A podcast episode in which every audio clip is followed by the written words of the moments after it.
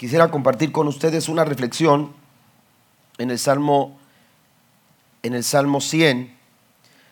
Es un salmo pequeño, quizás es un salmo muy conocido, eh, quizás no lo sepamos de memoria, pero el Salmo 100 es una invitación a la adoración, es una invitación a traer, a rendir alabanza, amén, a darle alabanza a nuestro Dios. Y el Salmo 100 dice, cantad alegres a Dios, habitantes de toda la tierra, servid a Jehová con alegría, venid ante su presencia con regocijo. Reconocer que Jehová es Dios, Él nos hizo y no nosotros a nosotros mismos. Pueblo suyo somos y ovejas de su prado. Entrar por sus puertas con acción de gracias, por sus atrios con alabanza.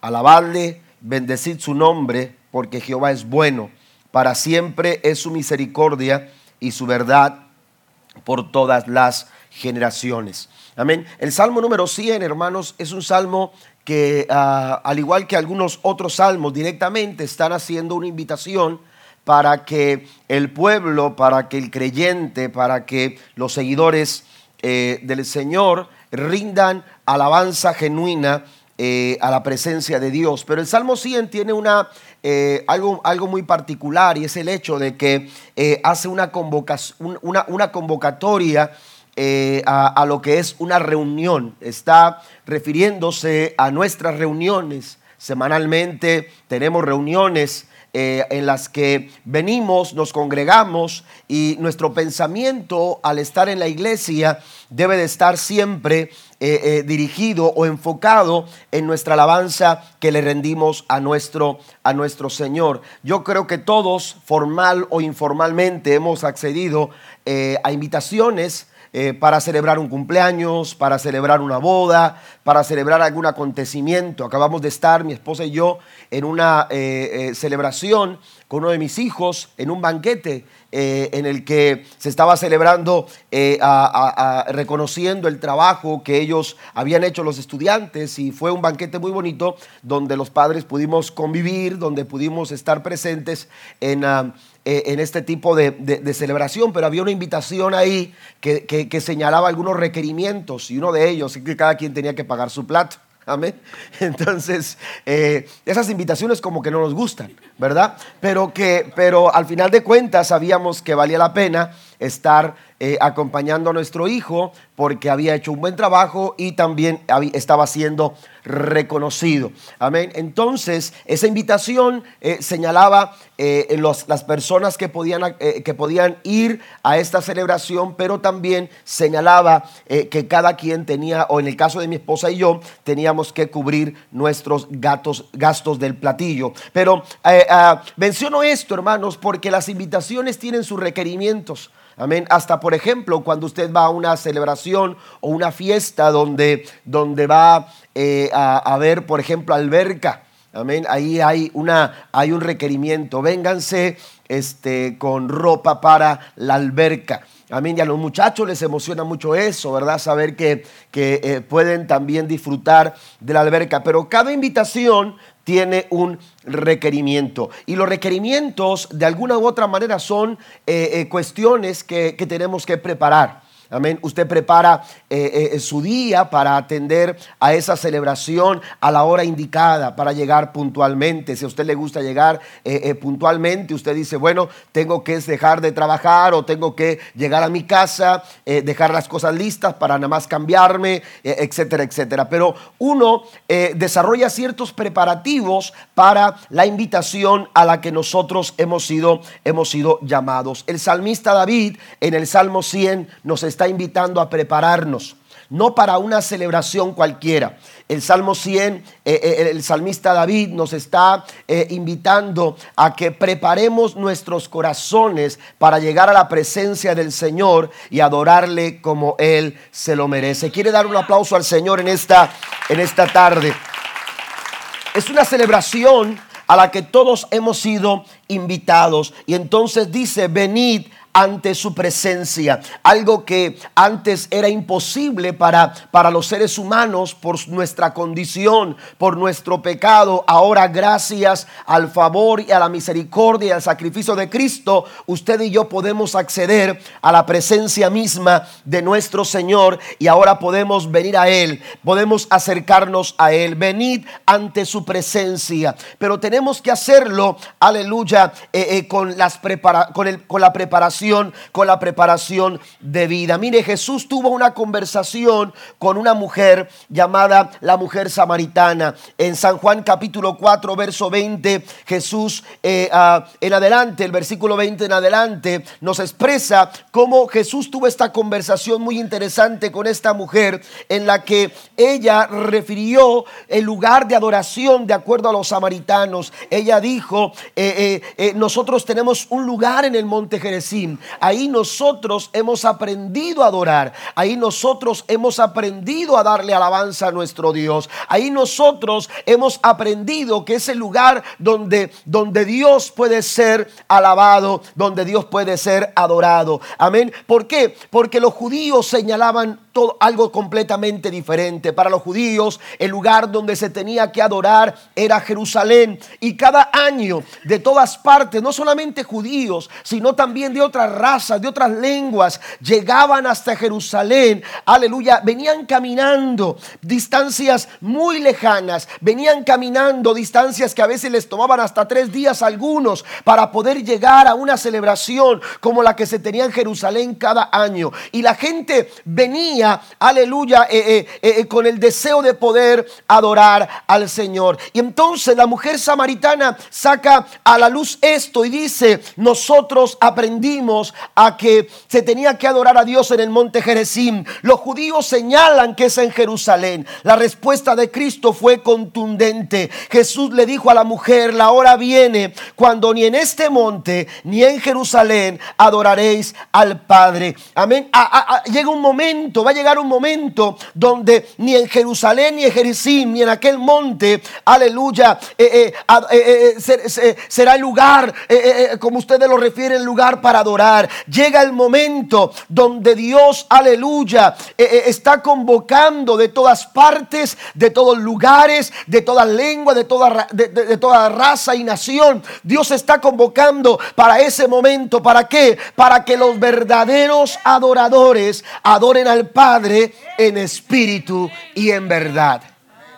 Mire que, aquí hay dos cosas interesantes. Jesús dice en espíritu.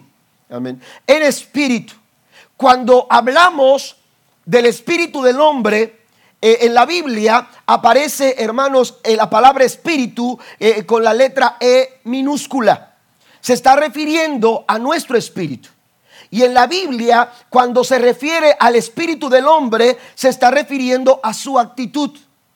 Amén. Entonces dice que tenemos que adorar al Padre con actitud. Debemos adorar al Padre con actitud. Por ejemplo, usted va, usted va eh, a, Daniel en el capítulo 6, se dará cuenta que Daniel sobresalió un hombre que resaltó, un hombre que se dio a conocer eh, eh, tan fácilmente. No es que él quisiera darse a conocer. No es que Daniel quisiera, pretendía o, eh, darse a conocer, no era pretencioso. Daniel en ningún momento quería ser pretencioso. Sin embargo, el espíritu que había en él era superior. Y usted lo puede leer en Daniel capítulo 6. La Biblia dice que había en él un espíritu superior. Y ese espíritu superior lo hizo resaltar de todas las demás personas, de todos los demás líderes, de todas las demás gentes. Daniel era un hombre que sobresalía donde quiera que estaba, donde quiera que se encontraba, en donde estuviera, eh, eh, la ropa que trajera, eh, no necesitaba atavíos costosos. Daniel era un hombre que sobresalía. ¿Por qué? Porque en él había una actitud superior un espíritu superior. Usted va a números capítulo 14 y se va a dar cuenta que también se refiere a Caleb eh, Dios se refiere a Caleb, cuando, cuando, cuando Dios está, eh, aleluya, harto de todo lo que está pasando por, por la rebeldía en el pueblo de Israel, la Biblia dice que Moisés empezó, aleluya, a, hablar con Dios y le dijo, no puedes, no puedes darte, darte este, no puedes permitir que, que la gente hable de que este pueblo ha quedado abandonado en el desierto. Y entonces Moisés empieza a hablar con él y, y le dice, ten misericordia, ten compasión. Y entonces Dios le dice, es que estoy, estoy muy molesto por lo que está haciendo este pueblo, pero lo que voy a hacer es lo siguiente. Y empieza a decir, aleluya, que no entrarían, eh, esta generación no entraría a la tierra prometida. Pero cuando se refiere a Caleb, dice, excepto Caleb. Con la excepción de Caleb. ¿Qué hubo en Caleb que hizo que Dios hiciera una excepción. La Biblia nos dice, hermanos, que en Caleb había un espíritu diferente. Esa, esa actitud es la misma actitud a la que hubo en Daniel, esa misma actitud que hubo en Caleb, es la actitud que Dios está buscando en aquellos adoradores que adoran al Padre en espíritu y en verdad. Den un aplauso al Señor en esta tarde. Dios está buscando esa actitud. La palabra espíritu entonces se refiere a nuestra actitud. La actitud es lo que hace la diferencia. Podemos cantar el mismo canto todos aquí. Podemos, eh, aleluya, expresar las mismas palabras aquí. Sin embargo, la actitud es lo que hace la diferencia. La actitud es lo que hace la diferencia. También es importante entender eh, eh, lo que tiene que ver con, la palabra verdad. Amén. La verdad, amado hermano, eh, es, es lo que Dios nos ha hablado. Es la palabra que nosotros hemos recibido. Entonces cuando adoramos no es solamente nuestra actitud, sino que también cuando adoramos es importante que lo hagamos de acuerdo a lo que dice la Biblia. Amén. Adorar de acuerdo a lo que dice la Biblia. Hay personas que son muy sinceras y, quieren suplir la verdad con su sinceridad. Y, mire, ser sinceros es importante, pero no, no podemos suplir la, eh, eh, eh, la, la, verdad con un corazón sincero. Amén. Tenemos, la verdad se tiene que respetar, la verdad se tiene que aplicar, la verdad se tiene que, aleluya, poner en obra. La Biblia dice que no solamente seamos oidores, sino que seamos hacedores de la palabra. Así que cuando yo adoro, yo tengo que adorarlo con un buen espíritu, pero con una buena actitud, pero también tengo que hacerlo en verdad, de acuerdo a lo que la palabra del Señor nos enseña. Y hay tres cosas que la Biblia nos enseña en el Salmo número 100, hermanos, que tienen que ver con nuestra adoración, la forma en que nos preparamos para, para, para, adorar al Señor. Mire, yo no sé cuánto tiempo le tomó a usted prepararse para venir esta tarde a la casa de Dios. Amén. Pero a veces eh, eh, nos toma una hora o media hora prepararnos, de acuerdo a la distancia que tenemos nosotros de nuestra casa a la iglesia. Y entonces, eh, eh, eh, no sé cuánto le haya tomado a usted llegar hasta aquí. Amén. Para, para en prepararse para poder llegar a la iglesia. Pero a veces podemos venir bien guapos a la iglesia, bien vestidos a la iglesia, bien bañados, espero que así sea, bien bañados a la iglesia. Amén. Podemos prepararnos de muchas formas para estar en la iglesia, pero la pregunta ahora es, cómo está preparado nuestro corazón para venir a la iglesia. ¿Cómo hemos preparado nuestro corazón para venir a la casa del Señor? Porque David nos dice que tenemos que entrar por sus puertas preparados. Hay gente que viene con el pensamiento, ¿y ahora quién va a dirigir? ¿Y ahora quién va a tocar? ¿Ahora quién va a predicar? Y entonces pensamos, porque de acuerdo a quien venga, eh, o, quien esté, o quien haga, o quien dirija, o quien cante, o quien toque, o quien predica, de pronto uno espera y dice, bueno, estas son mis expectativas. Usted tiene que venir preparado, aleluya, para darle al Señor, sin importar quién predique, sin importar quién dirija, sin importar quién vaya a tocar el, eh, eh, teclado, o la guitarra, o el bass, o la batería. Dice el salmista, entre por sus puertas con acciones de gracias. ¿Cuántos alaban a Dios?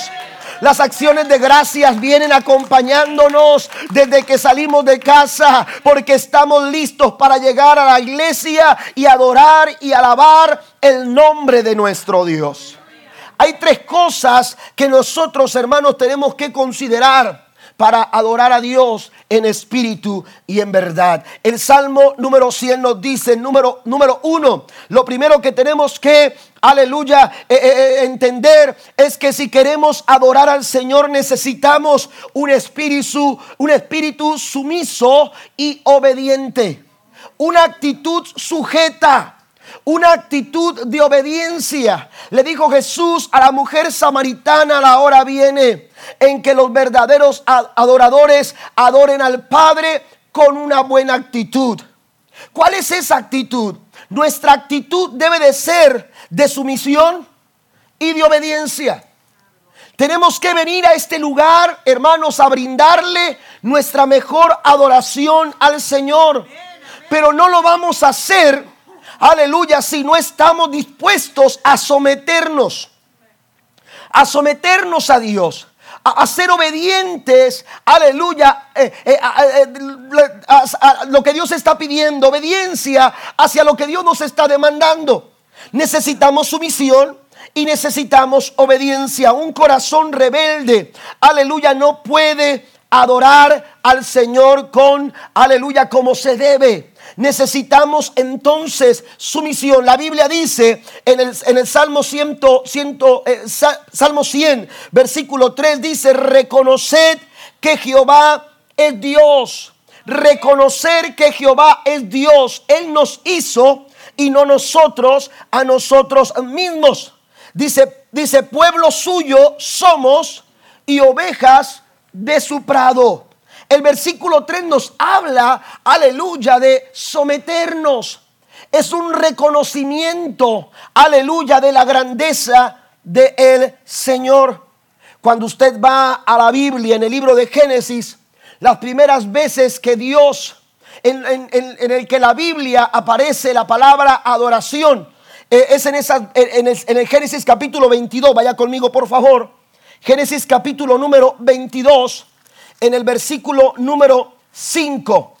Las primeras ocasiones en que la Biblia aparece la palabra adoración es ese momento cuando Dios le ordena a Abraham a que sacrifique a Isaac. Amén. Hacer un sacrificio. Eh, eh, la alabanza es, es sacrificio. También sacrificio de alabanza, dice la escritura. Fruto de labios que confiesan que tu nombre, que reconocen quién es Dios, reconoced que Jehová, Él es Dios, está conmigo. Y entonces, en Génesis capítulo 22, Dios le dice a Abraham, quiero que sacrifiques a tu hijo. Y la Biblia, usted, usted conoce la historia. La Biblia nos enseña que Abraham obedeció lo que Dios le pidió que hiciera. Se levantó muy de mañana, preparó todo lo que tenía que preparar, tomó a su hijo Isaac, a dos de sus siervos y se fueron a donde Dios le había dicho que tenía que llegar y sacrificar a su hijo, a su único hijo llamado Isaac. Y la Biblia dice en el verso número 5, entonces dijo Abraham a sus siervos, esperad aquí con el asno y yo y el muchacho iremos allí y adoraremos, diga conmigo, adoraremos fíjese bien, llegaron a cierta distancia de donde tenían que ellos, a donde ellos iban. Llegaron a cierto lugar, aleluya, a cierta distancia, ya muy cerca de la cima del monte Moria. Y cuando llega ahí, Abraham percibió que era el momento indicado para entonces separarse de sus siervos.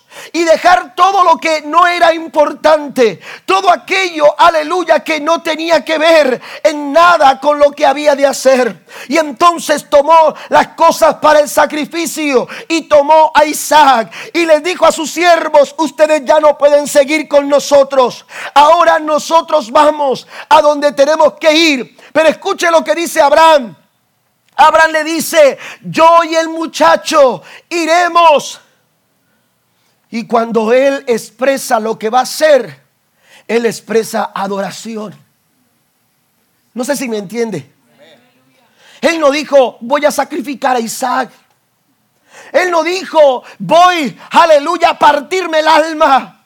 Él no dijo, voy con todo mi pesar a la cima del monte Moria en lo que dijo cuando aleluya se despidió de sus siervos. En lo que dijo el muchacho y yo iremos y adoraremos. Pero eso no solamente fue todo lo que dijo, sino que también dijo y volveremos a vosotros. Den un aplauso fuerte a nuestro gran Dios.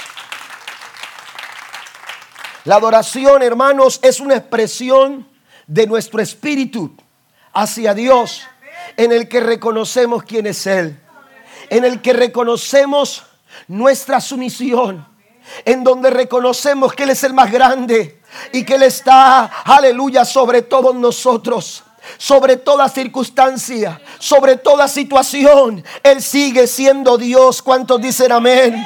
Bien lo decía el salmista en el Salmo 95. Venid y adoremos y postrémonos, arrodillémonos delante de, Jehová, nuestro Hacedor. Alabado sea el nombre de Cristo. Tenemos que ser, aleluya, adoradores que se sujetan y obedecen al gran Dios. Reconoced que el Señor es Dios. Somos su pueblo, dice la nueva traducción viviente. Somos su pueblo. Amén. La sumisión y la obediencia nos prepara para adorar al Señor. Número dos, la segunda cosa, hermanos, que tenemos que considerar es que la adoración requiere un espíritu arrepentido. La adoración requiere un espíritu arrepentido. El pecado es un obstáculo para nuestra relación con Dios. Fue precisamente el pecado lo que quebró la relación del ser humano con Dios. Aquella relación perfecta, aquella relación continua, aquella relación tan profunda e íntima de Dios con Adán y con Eva en el huerto del Edén se quebró se rompió, se obstaculizó, porque el pecado entró al corazón del hombre. El pecado es un obstáculo que no nos permite relacionarnos con Dios. En, Isaías capítulo 59, el versículo 2, habla de que nuestras iniquidades, porque de pronto los, los, los, los, eh, eh, eh, los israelitas decían es que Dios nos ha abandonado es que Dios ya no nos está escuchando. Es que Dios no está pendiente de lo que está pasando con nosotros. Y entonces el profeta dice, no, la mano de Jehová no se ha cortado, ni su oído se ha grabado para escuchar. Son vuestras iniquidades, son vuestros pecados, son vuestras maldades. El corazón del hombre cuando, cuando da lugar al pecado, ya no hay lugar para Dios. ¿Está conmigo? Donde hay lugar para el pecado, ya no hay lugar para Dios. Y donde hay pecado no hay no hay genuina adoración. Puede haber buena música, puede haber buenos cantos, buenas letras, puede haber buen ritmo, puede haber un buen músico, puede haber una, un, buen cantor, una, una buena, eh, eh, un buen cantante, puede haber una buena instalación, puede haber un buen ambiente. Sin embargo, no hay adoración donde hay pecado. ¿Está conmigo? Porque donde hay lugar para el pecado, no hay lugar para Dios. Y entonces el profeta Isaías les dice, no, no es que Dios ya no quiere escucharlos, no es que Dios ya no quiera venir a, su a salvarlos, lo que pasa es que sus pecados han hecho división, han levantado una barrera, amén, han levantado un muro Han levantado un obstáculo que no les permite a ustedes, aleluya, escuchar lo que Dios tiene que decirles. El pecado es un obstáculo que nosotros tenemos que quitar que nosotros necesitamos eliminar. Aleluya. ¿Y cómo lo hago? La Biblia dice que si confesares con tu boca que Jesús es el Señor y creyeres en tu corazón que Dios lo levantó de los muertos, serás salvo. Porque con el corazón se cree para justicia, pero con la boca se confiesa para salvación. Esto es arrepentirnos del pecado.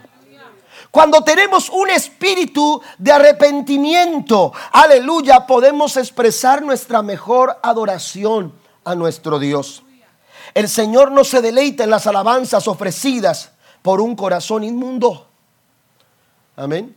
El Señor no encuentra deleite cuando nosotros llegamos a su casa con ira en nuestro corazón. Y perdóneme que diga esto. Amén.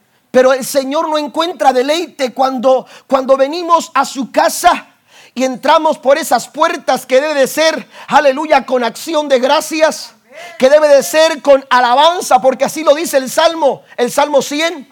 El Salmo 100 dice que entremos, aleluya, por sus puertas con acción de gracias, por sus atrios con alabanza. Esa debe de ser nuestra actitud.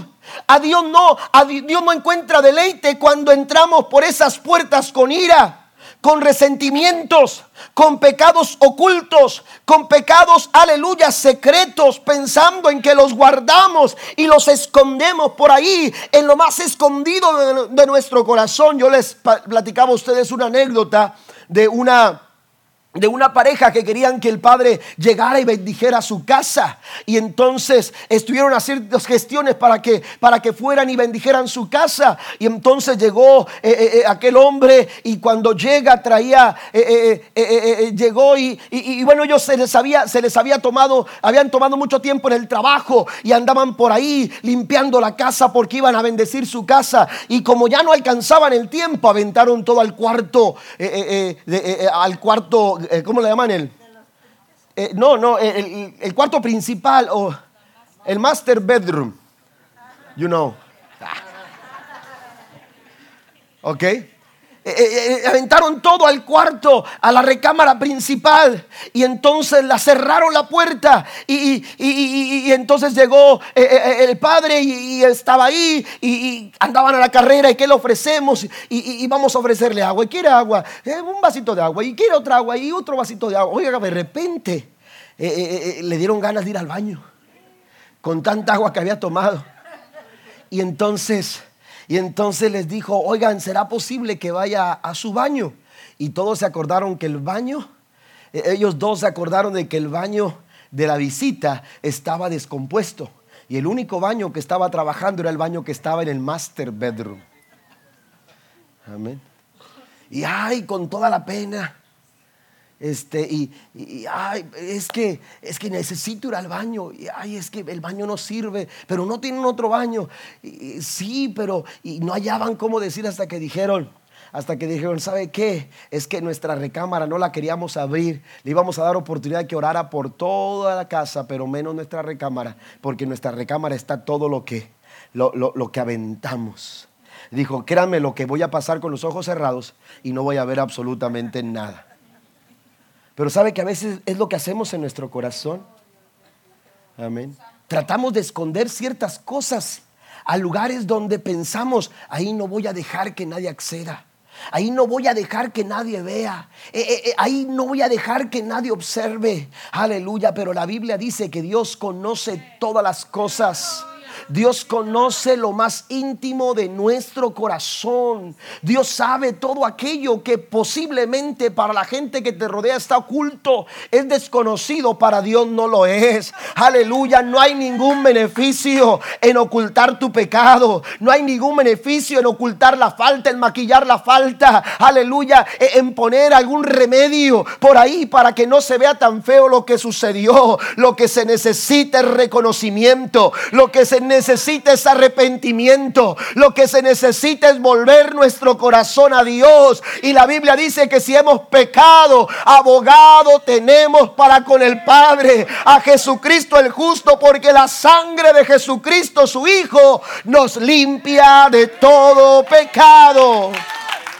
Aleluya. No permita que el pecado sea un obstáculo para su adoración. Aleluya, deseche la ira, deseche, el enojo, el resentimiento, deseche todo aquello, aleluya, que no te permite adorar al Señor como se debe. El Salmo 51, voy a avanzar ya para terminar. Pasen los músicos, por favor, porque no quieres sacrificio que yo no, yo lo daría. Los sacrificios de Dios son el espíritu quebrantado. Diga conmigo, espíritu quebrantado. Al corazón contrito y humillado, no desprecias tú, oh Dios. Ese es el sacrificio que Dios está esperando. Un corazón quebrantado. Nuestra adoración, hermanos, aleluya, es genuina cuando nosotros lo hacemos con un espíritu sumiso y obediente, un espíritu arrepentido. Pero también póngase de pie conmigo, por favor. También cuando lo hacemos con un espíritu centrado en Dios. Cuando lo hacemos con un espíritu centrado en Dios. Cuando usted viene rumbo a la iglesia, ¿en qué, está, ¿en qué se está centrando usted? Hay tantas cosas que quieren robar nuestra atención. Hay tantas cosas que quieren robar tu atención. Los problemas son una de esas cosas. Las preocupaciones, el trabajo de mañana. Eh, situaciones inconclusas, personas. Hay tantas cosas. De repente alguien se te atravesó en el camino y te desconcentró y, y te quedaste enganchado con esa situación. Hay gente que ni siquiera está aquí esta noche, ¿sabe por qué? Porque su pensamiento no está en Dios, su pensamiento está en otra cosa. Y cuando nosotros no estamos centrados en Dios, no podemos dar la adoración que Dios está pidiendo de nosotros.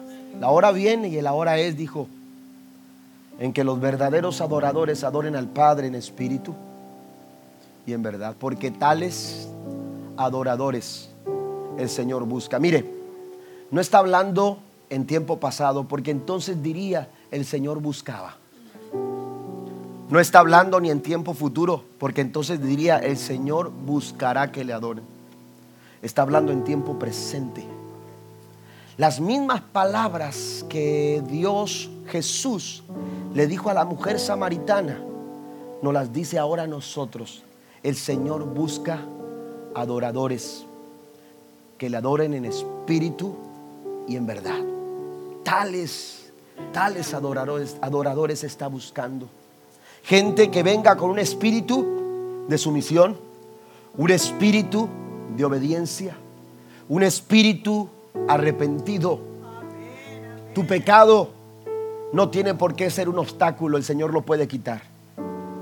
Te lo digo con todo mi corazón en esta noche. No estoy aquí para juzgarte, no estoy aquí para señalarte, no estoy aquí para condenarte, estoy aquí para decirte, no tienes que salir con esa carga en tu corazón. Ese remordimiento en tu corazón no tiene por qué seguir estando ahí perturbando tus pensamientos. El sacrificio de Jesús tiene vigencia todavía. Y su sangre sigue limpiando corazones. ¿Cuántos dicen amén? Entonces el pecado no es problema. El pecado tiene solución y se llama Jesús. Todo lo que tiene que haber es arrepentimiento. Hay que confesar en esta noche. Hay que decírselo al Señor. No me lo tienes que decir a mí. El Señor está aquí y el Señor quiere escucharlo de tus propios labios. Pero no es un obstáculo. Dios lo puede quitar. Para Él no es imposible. Pero la tercera cosa es que Dios está esperando que tengamos un espíritu centrado en Él. Cuando venimos por esa puerta, podemos entrar con nuestros problemas, podemos entrar con nuestras preocupaciones, podemos estar, entrar con nuestro éxito. con nuestros buenos resultados. Pero si no los ponemos en su lugar, todas estas cosas nos van a robar nuestra atención y no se la vamos a dar a Dios. ¿Se da cuenta?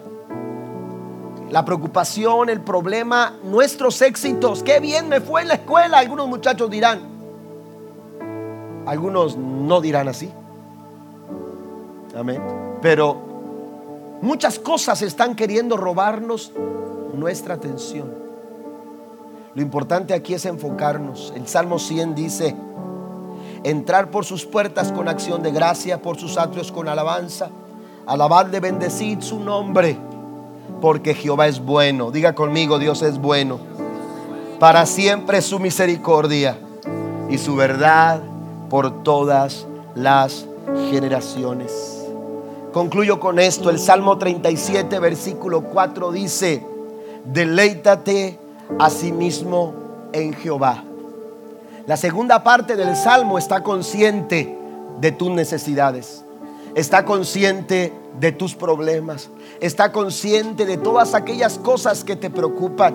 Dios no las está haciendo de lado. Dios dice, yo me puedo ocupar de todas esas cosas, pero cuando tú vienes con un corazón dispuesto, centrado en mí.